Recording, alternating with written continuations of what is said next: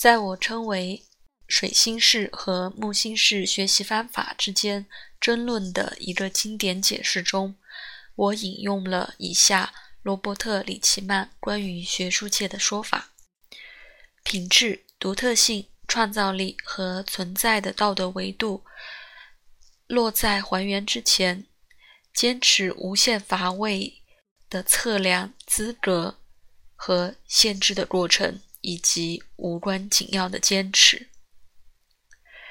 人的观点出现是与历史无关的、原子论的、机械的、分离的和表面上中立的。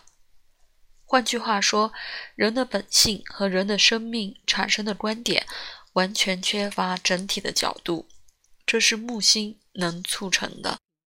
牛津大学前副校长理查德·利文斯通先生。也详尽地引用了，引证很深刻地了解理解了现代的问题，就像他们涉及我提过的水星木星的冲突。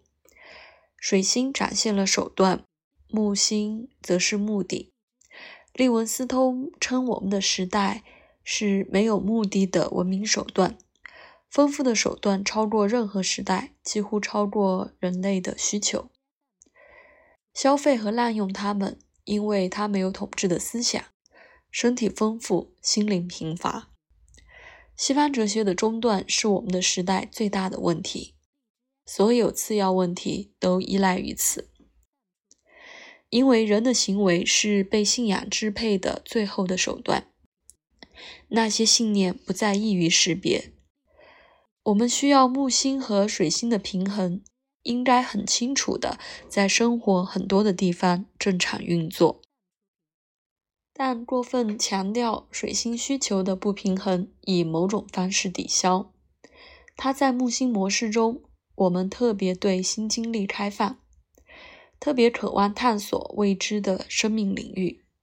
木星式的学习方式必须被利用，去使我们能够确实让新的事实和观察。加入水星稍后的分析，木星的开放性和信念将允许新的发现发生。木星的理论在他们最好和大多数的时候，往往是开放式的，这很重要，因为就像艾尔伯特·爱因斯坦说的，它是决定我们能观察到什么的理论。可能冥王星通过射手座的旅程将再次广阔的带到表面，有希望的、开放式的、终身有益的听力模式，木星总是这样的呈现。